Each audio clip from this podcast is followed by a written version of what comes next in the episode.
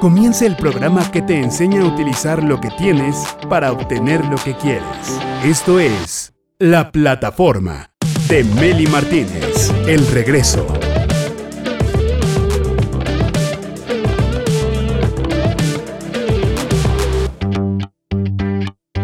Almas valientes, directores de su vida, bienvenidos a la plataforma. Te voy a hacer una pregunta. ¿Sabías que una mala creencia o una creencia no saludable, una creencia limitante, nos lleva a tener comportamientos tóxicos? Fíjate, por ejemplo, si yo creo que no soy buena cocinando, si yo creo que no sé cocinar, y alguien me pide que le ayude a cocinar, o puedo sentir que me está ofendiendo, o me puedo sentir insegura porque no sé cocinar, según mi creencia, ¿verdad? Otro ejemplo muy común, y esto me pasó en consulta con un alumno, con un cliente. Si yo creo que solo mis asuntos son importantes, que los demás tienen cosas irrelevantes que hacer y yo estoy pero hasta acá dependientes, el día que alguien venga a contarme su asunto o a consultarme algo, no le voy a dar importancia. Y seguramente lo voy a hacer sentir mal porque yo estoy muy ocupada o muy ocupado con mis cosas. ¿Cuántas veces hemos descubierto que esa creencia que teníamos muy arraigada eh, era lo que precisamente nos saboteaba relaciones o, o, hacía que hiciéramos sentir mal a los demás? Cualquier otra cosa. Comenta, por favor, porque te voy a hacer una pregunta muy importante. Pon aquí en esta transmisión en comentarios. ¿Cuál ha sido la creencia que un día descubriste que no jalaba, que no te funcionaba, que no te ayudaba a avanzar, a crecer. Yo te voy a decir la mía al ratito y seguramente mi invitada también nos va a decir cuál era su creencia, que un día se dio cuenta que no le ayudaba a ser feliz. Coméntanos la tuya, puede ser religiosa, puede ser familiar, puede ser en relaciones, lo que tú quieras. Porque hoy vamos a hablar con ejemplos bien claritos de cómo cambiar un pensamiento disfuncional para mejorar el comportamiento y la actitud en la vida y así lograr más cosas y ser más plenos y felices. De una vez te digo que te quedes, porque tenemos un regalo al final de esta charla. Regalo, eh, literal. En esta charla que voy a tener con una invitada experta en recursos humanos de importantes empresas, o sea, por su escritorio han desfilado muchas personas que querían trabajo, y empezó a entender las necesidades, las inquietudes de, la, de los que pasaban por ahí, por su oficina. Era una jefasa en diferentes empresas súper importantes. Y ahora se dedica de manera independiente a ayudar a profesionistas, empresarios y emprendedores a encarar sus retos personales. Es terapeuta gestalt, cuenta con certificaciones internacionales en coaching. Me encanta. Su nombre es Dorali Mayorga. Bienvenida a la plataforma, Dorali. Encantada, Meli, encantada de estar contigo, encantada de estar con el público. Feliz, feliz de tratar este tema esta, esta tarde. Buenísimo. ¿Cuál es, te voy a hacer la misma pregunta a ti, cuál es la creencia que un día descubriste, Dorali, que no te funcionaba, que no era verdad? Se la voy a contar. a ver, venga, venga, venga. Fíjate que yo de niña, adolescente, mi papá usaba decir que la vida da muchas vueltas. Y él hacía esa, ese comentario en relación a que él tenía un negocio propio y entonces la vida daba muchas vueltas. De repente entraba más dinero, por decirlo así, de repente entraba menos. Pero para él esta creencia resultaba empoderadora, porque él siempre lo decía con una actitud positiva. Él siempre, pues si ahorita no hay, mañana va a haber. Entonces, esa era su percepción de la vida y yo, en ese momento de niña, adolescente, más o menos, lo que yo me imaginaba, la imagen que venía para mí, era este concepto de la rueda de la fortuna.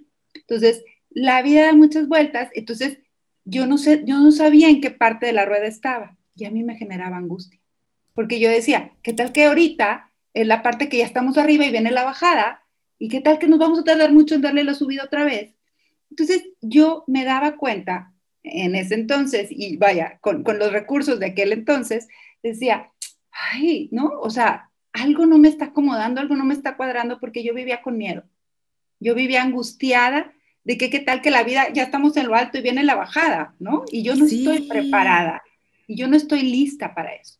Y un buen día yo creo que entrando a universidad o a mediados de la universidad, dije, a ver, esto ya, ya, ya está saliendo de contexto, porque literal vivía angustiada pensando que lo peor iba a pasar.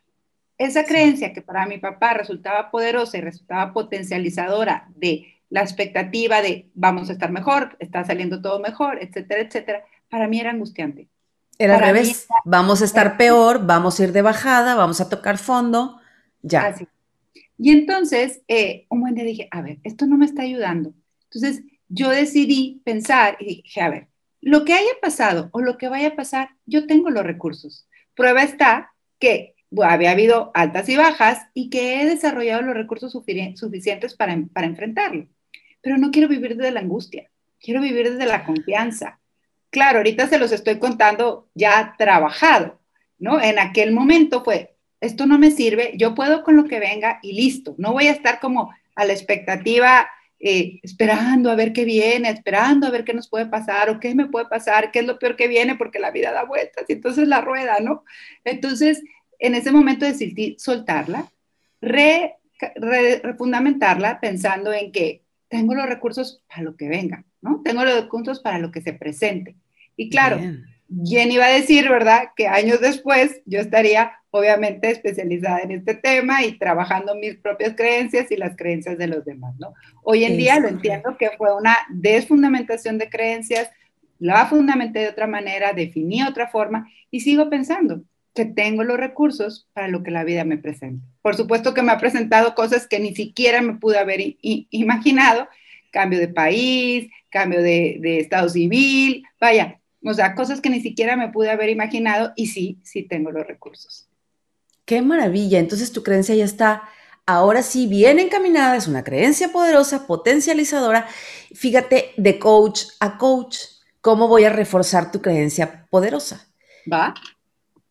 Vamos creciendo en espiral, en espiral. Podremos repetir situaciones, podremos pasar por lecciones que se parecen a las que ya hemos vivido, pero estamos en un mejor nivel porque la espiral hace esto, como una escalera en caracol. Entonces, esa fue mi creencia desde hace mucho tiempo y, si estoy enfrentando algo, digo, mira, estoy mejor que antes. O sea, estoy enfrentando la misma crisis financiera o lo que quieras.com, pero en aquel momento no tenía ni gas, ni agua, ni luz, ni... y ahorita tengo esos recursos, puedo salir adelante. Tengo salud, en aquel momento no lo tenía, ahora lo tengo. Entonces, por ahí va la cosa. Y eso es fabuloso, es poderoso. Ahí te va mi creencia, Doral. Va. Ahí te va. Es muy sencilla. Muchas, ¿verdad? Hay muchas. He tenido muchas, pero una que recuerdo es no sé cocinar. Y es que yo veía a mi abuela, a mi mamá, a mi otra abuela. Bueno, todas unas, si hubieran puesto restaurantes, seríamos millonarios todos, toda la familia, porque cocinaban unas cosas, ay, exquisitas y ya sabes, las tortillas de harina y los postres y todo eso. Y yo pues siempre me sentí muy práctica. Entonces, quesadillas y... Pero yo siempre pensé que era pésima. Y dije, seguramente soy pésima. Cero, jamás voy a llegarle a mi mamá, jamás le voy a llegar a mis abuelas. Siempre comparándome un poco, ¿no? Sintiéndome así de que, ay, qué reto, qué reto. Pues, y estuve mucho tiempo sin cocinar, porque según yo no sabía. Y era el pretexto perfecto para no cocinar. Pues resulta, Dorali, que cuando empecé a cocinar por necesidad, porque tuve que ponerme a vender unas tortas. Bueno, todavía me preguntan por ellas. yo decía, ay, ay, qué rico. Entonces yo hacía como, tengo la, la facilidad de, si te voy a preparar unas quesadillas, le pongo alcaparras, ahí como el toque. Si te voy a preparar un mollete, pues le pongo eh, como arúgula y espinacas encima con queso de... O sea, le pongo tantito el toque, ¿no? Unos hotcakes, pero con fresas, con fresas a un lado y pedacitos de piña. Y como que le doy ese toquecito, eh, sibarita, especial en las cosas más prácticas. Y digo, bueno, no estoy tan mal. Y mi creencia de que no sabía cocinar, adiós para siempre.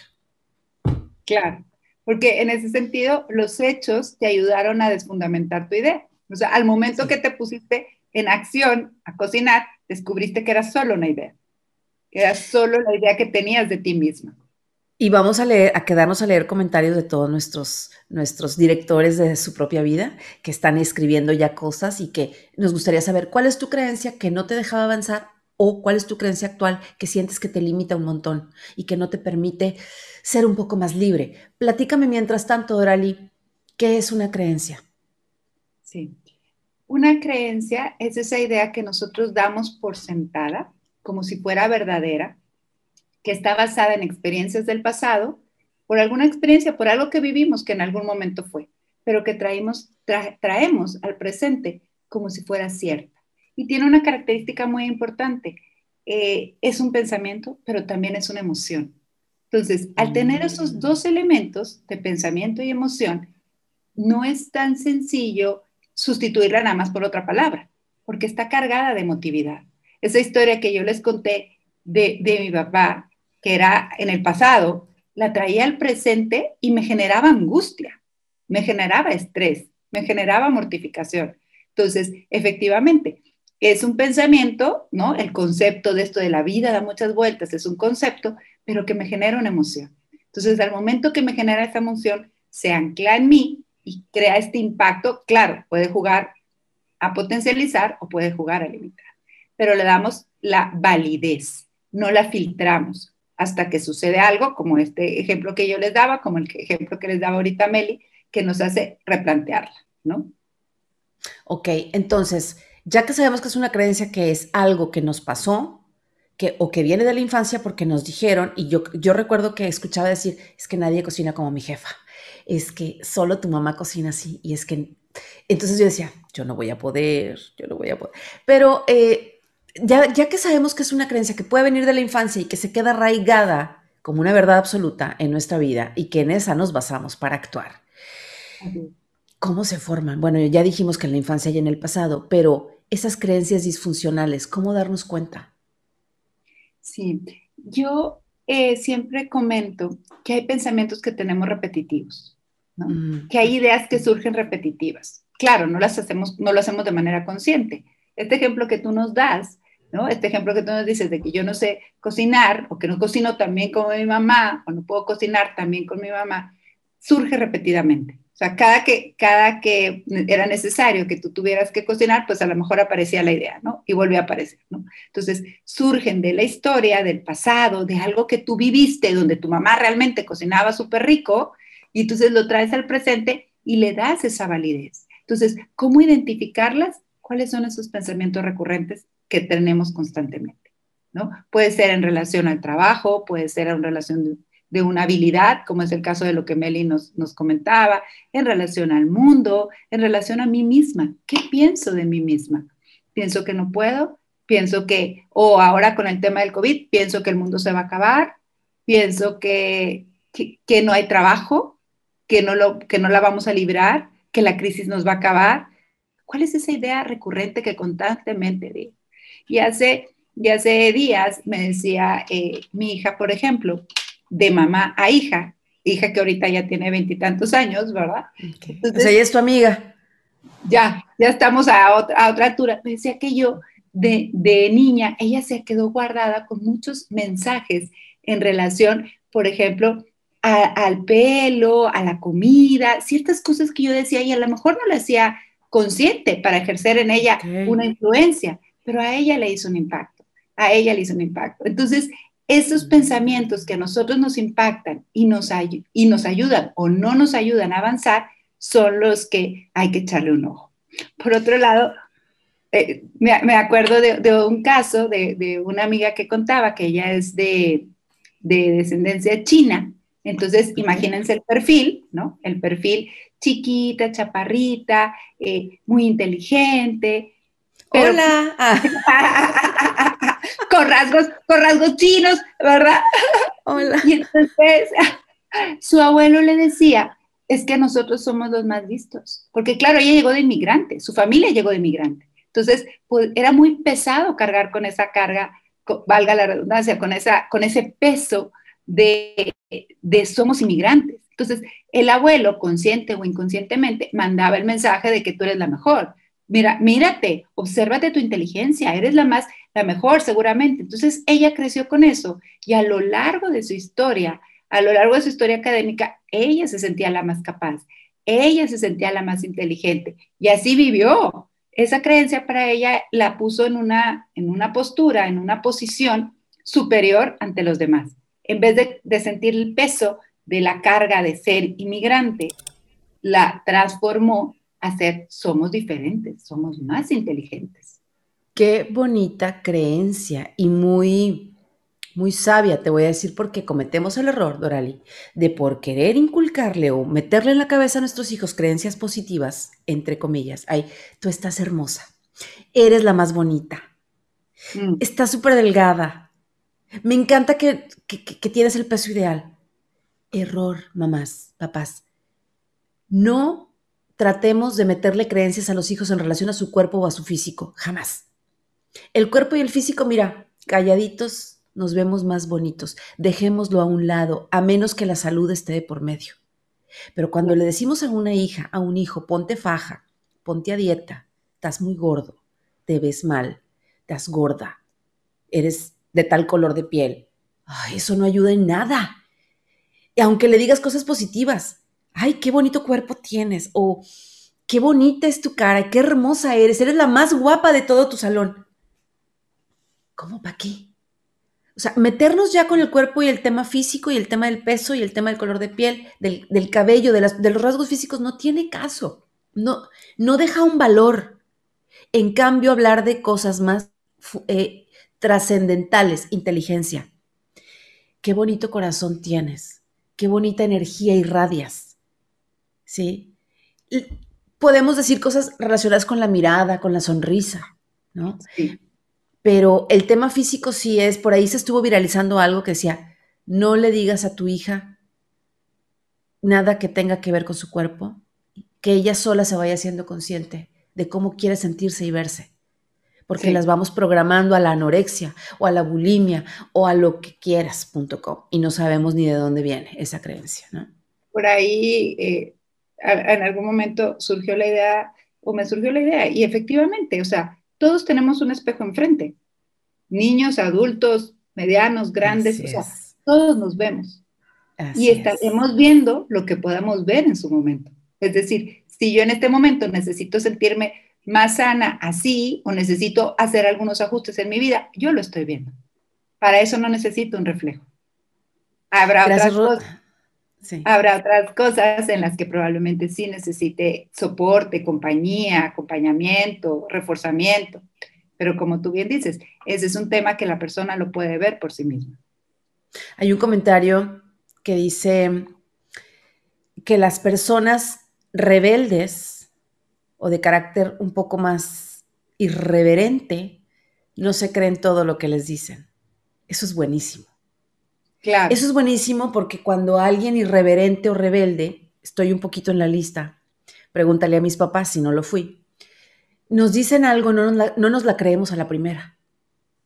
Si a mí me hubieran llegado a decir, eres una tonta, eres una mensa, eres una idiota, yo no te la hubiera creído.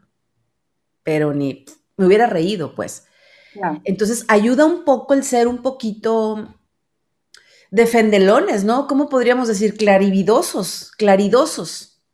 Claro, porque lo que pasa es que nosotros no filtramos la información. O sea, de niños, de chiquitos, pues no filtramos tanto la información. Llega un momento en el que es necesario filtrar nuestra información para, para eso que viene de fuera, del entorno, de los amigos, del trabajo, del jefe inclusive, ¿no? Nosotros le podemos hacer el filtro y decir, mm, ¿eso que está pasando en verdad es cierto? ¿Eso que me está diciendo el otro en verdad me define? Entonces, es una invitación constante a filtrar la información que viene de fuera. Y, esa actitud que tú dices como de rebeldía, de, de cuestionador, ¿no? Te da esa posibilidad. Si por otro lado todo lo tomamos, no lo filtramos, pues entonces caemos en el riesgo de estar llenándonos de ideas que no son mías, que no me definen. No vemos el mundo como es, lo vemos como lo construimos con base a lo que creemos. Wow. Gracias, Claudia. Es correcto. Qué bonita frase, ¿no? Sí, así es. No vemos el mundo como es, lo vemos como lo construimos con base a lo que creemos. Sí. Henry Ford decía, tanto si crees que puedes como si crees que no puedes, estás en lo cierto. Porque tú estás definiendo, tú lo estás definiendo. Entonces, y, es, y es algo personal. Y, para, para ejemplo, pues estos que les acabamos de compartir en, torno a nuestra infancia, esas ideas que surgieron de casa, que una idea puede ayudar o no, puedes construir o no. Eres tú quien toma ese impacto que le das, ¿no? ¿Y sabes cuándo? Tomamos esa decisión cuando nos hacemos conscientes, Dorali, porque venimos a esta vida a hacernos conscientes. Yo, creo que el propósito de este plano es conocernos a nosotros mismos para hacernos conscientes y evolucionar como humanidad, como de generación tras generación y ser cada vez más conscientes y más conscientes y más conscientes. Aunque nos vayamos y lleguen los que siguen, la conciencia se va expandiendo y expandiendo. Venimos a eso, a ser conscientes tanto en lo personal como colectiva y globalmente. Y, pero para llegar a ser conscientes nos tuvimos que haber dado varios chingazos, perdón por mi francés, varios trancazos y, darnos cuenta de que nuestra forma de pensar puede acarrear mucho sufrimiento, no nada más para nosotros, sino para los demás, ¿no? Sí, sí. Y ahí está el racismo, y está el machismo, y el feminismo extremo, y están un montón de cosas que son creencias súper arraigadas que hacen daño. Que nos separan. También son creencias que entonces yo me uno con aquellos que crean, que creen como yo. Entonces eso genera distancia. Si mi creencia de mí me distancia de los otros, también es una manera de, validarla y decir, mm, a ver, esto que creo que creo, ¿en verdad es así? ¿O hay otras personas que lo puedan pensar diferente y también sea igual de válido? Entonces, en medida que yo puedo ser flexible con esa forma de ver la vida, puedo generar estas conexiones o estas distancias. Y fíjate, si como colectivo venimos a evolucionar a estar mejor, a hacernos más conscientes, eh, como por ejemplo, ahorita tú ves un perro en una azotea y dices, no, no, no, no, no, no, a ver, a ver, a ver, eh, eh, voy a hacer un en vivo, ahorita le hablo a protección de animales, le toco la puerta a la familia, ¿qué está pasando con eso? Explíqueme, ese animal se está muriendo ahí, eso, y mando un dron para ponerle agua al perro. Hacemos un montón de cosas antes, en los 80, cuando veíamos Los Ángeles de Charlie en el Canal 5. ¿Qué nos iba a importar que un perro se muriera de sed en un techo? Sí. Porque no éramos conscientes, Dorali. Ahora lo somos. Nos estamos haciendo cada vez más conscientes. Las redes sociales ayudan un montón, o no, depende de cómo las usemos. Pero fíjate, para poder cambiar y crecer y evolucionar colectivamente, tiene que empezar de mí. Me tengo que ser consciente yo primero porque, y algo que ayuda mucho es donde pongo mi atención, mi enfoque, mi pensamiento, mi energía. Bueno, más bien donde pongo mi atención y mi enfoque es a donde va mi energía. Hacia allá la dirijo. Así es. Esto que acabas de decir se me hace fabuloso. Yo eh, utilizo un ejemplo que me, que me gusta porque se me hace muy claro, que cuando uno va a comprar un carro, ¿no? Y, has estado ahorrando y, llevas un buen así ahorrando, echándole ganas, entonces ya tienes el dinero para el carro de tus sueños y quieres un carro rojo, ¿no? Ya has estado pensando en que quieres un carro rojo. Entonces sales a la calle y ¿qué es lo que vas a ver? Puros carros rojos. Sí. Porque tu atención está en eso. Tu atención ahorita está, tu energía, como tú lo dices, ¿no? Tu energía está en que ya vas a comprar tu carro rojo, ese carro que has estado ahorrando, que has estado trabajando, etcétera. Entonces vas a ir en la calle y hay un carro rojo y hay un carro rojo. Toda la vida había los mismos carros rojos, pero tu atención no estaba. Y claro, como cuando, cuando alguien pareja. Cuando alguien no anda buscando pareja, anda por la vida normal. Claro. cuando alguien está buscando pareja, bueno, es ojo de lupa, así para todos lados, para ver qué, qué, qué hay, ¿no? ¿Qué hay de novedades en este lugar? O cuando estás embarazada. ¿Qué pasa cuando estás embarazada? Llegas a los restaurantes y entonces estás comprando los muebles, estás comprando la carreola, estás yendo al doctor. Y, entonces, ¿qué es lo que ves? Puras señoras embarazadas, ¿no? Puras señoras embarazadas. Entonces, es, esto el, el poder de enfocarte.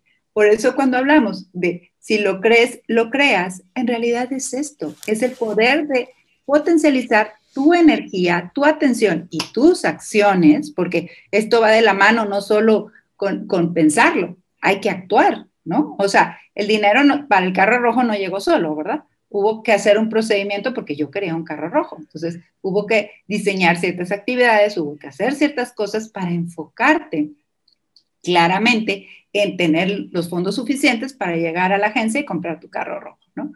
Entonces, eh, en ese sentido, es una combinación de mantener tu foco en eso que para ti es importante, para eso que para ti te ayuda a lograr tus metas y generar las acciones necesarias para ello.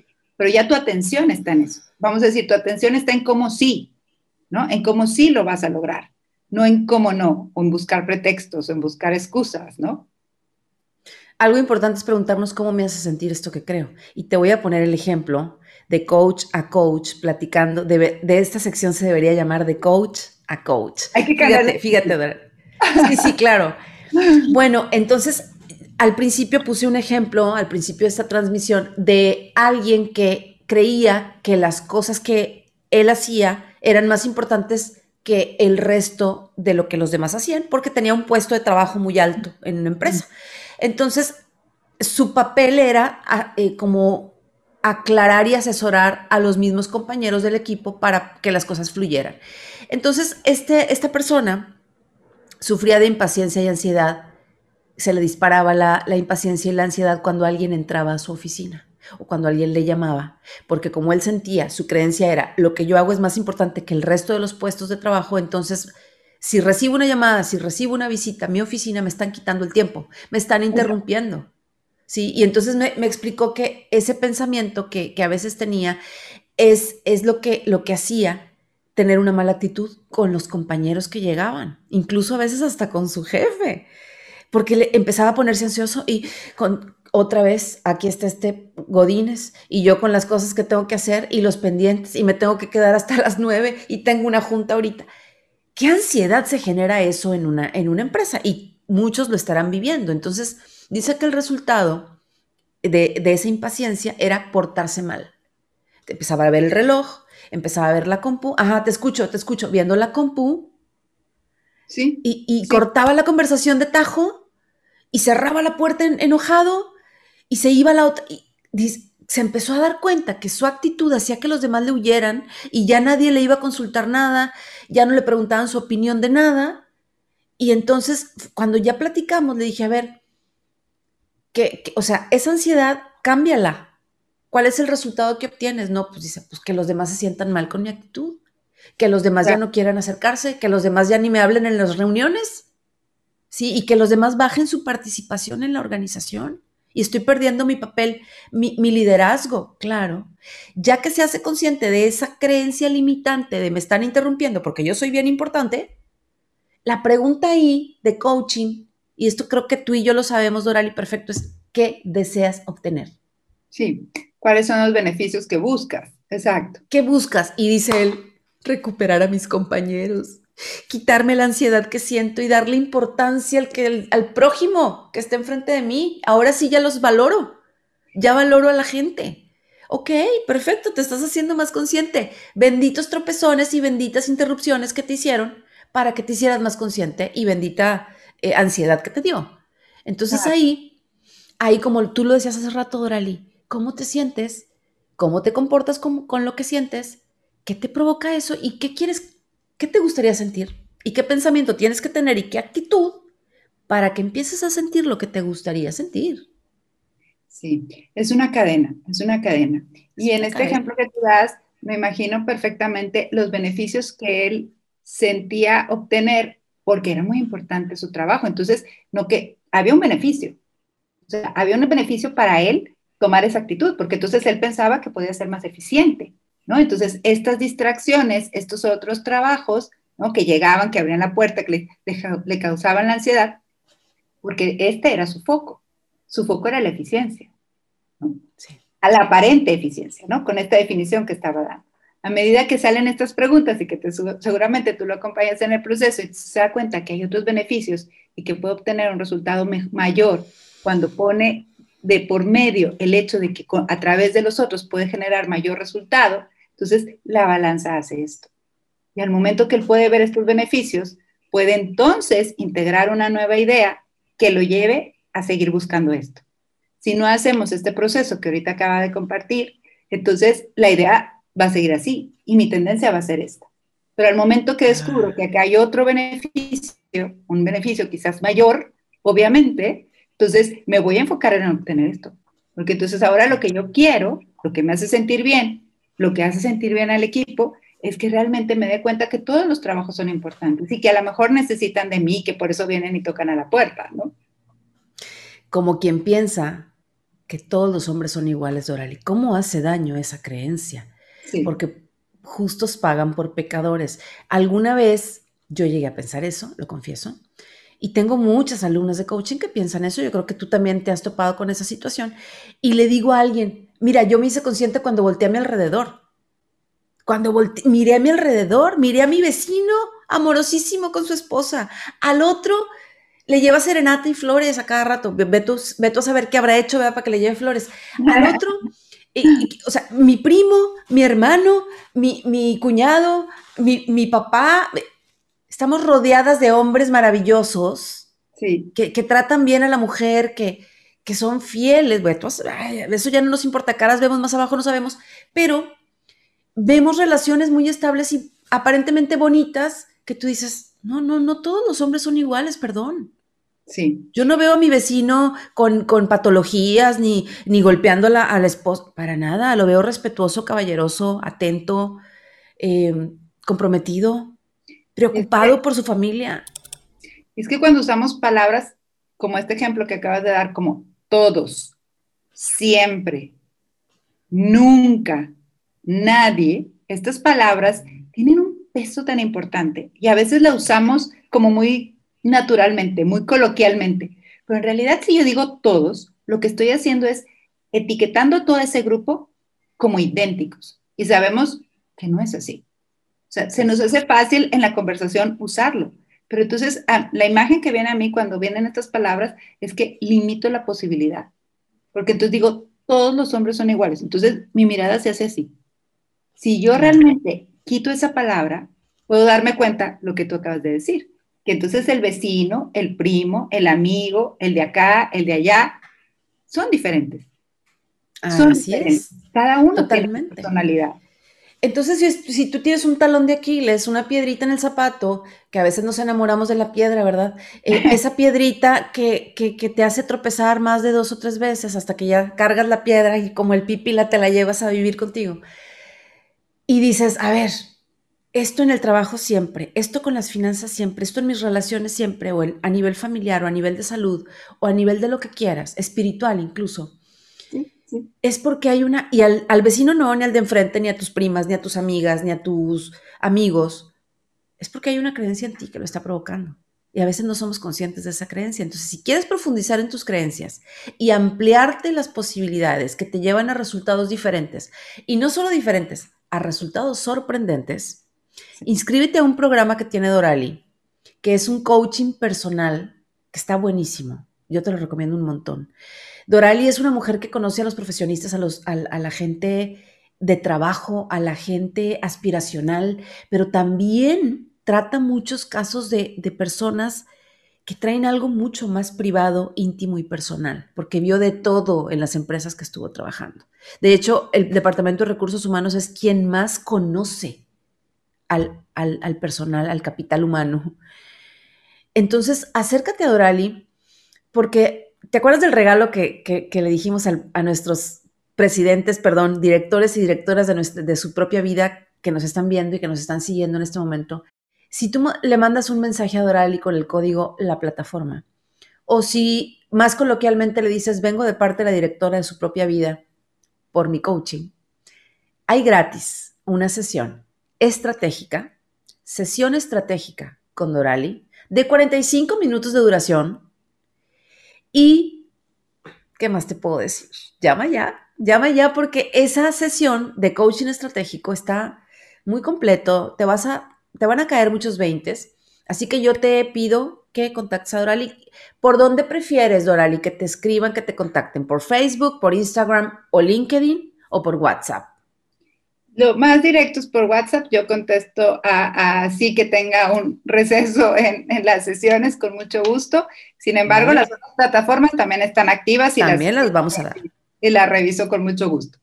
¿A cuántas personas les vas a obsequiar esta sesión de coaching de 45 minutos? pues vamos a decir que los que me llamen o me manden mensajito esta semana, en, la duración de esta semana, y que se identifiquen como que vienen de la plataforma, con mucho gusto la programamos. Wow. ¿Sabes lo que estás diciendo, verdad? Sí. ¿Estás, consciente de tu creencia? estoy consciente, estoy consciente. ok. El WhatsApp de Dorali, anótele por favor, señorito, 8182 07 81 84. 81 82 07 81 84. Está también apareciendo en pantalla y para quienes nos escuchan en Spotify, pues ya se los estoy diciendo, aunque no tengan pantalla. El, face, el Facebook de Dorali es Dorali con Y al final, con Y al final. Dorali Coach. Coach se escribe coach. Dorali Coach. Y también en Instagram y LinkedIn como Dorali Mayorga. O sea, lleva una Y en Dorali y otra Y en Mallorca. Mi querida Dorali, de verdad que es padrísimo tenerte aquí platicar de esto, me encanta. A mí también, Meli, mucho gusto. Sí, vamos a titular esto de coach a coach. Ay, sí, sí, por favor. Así se va a llamar esta sección, de coach a coach. un día que hagamos polémica es coach contra coach. no es cierto. No es cierto. Gracias de verdad por estar aquí. Gracias a ti a nuestros directores y directoras de su propia vida por acompañarnos hasta este momento de la transmisión. Nos vemos en la siguiente, pero te quiero decir una frase de Gandhi. Y si te acuerdas, me ayudas a completarla, Dorali. Cuida tus pensamientos porque se convertirán en tus palabras. Cuida tus palabras porque se convertirán en tus acciones. Cuida tus acciones o tus actos porque se convertirán en tus hábitos. Cuida tus hábitos porque se convertirán en tu destino. Gracias. Soy Meli Martínez Cortés, la directora de mi vida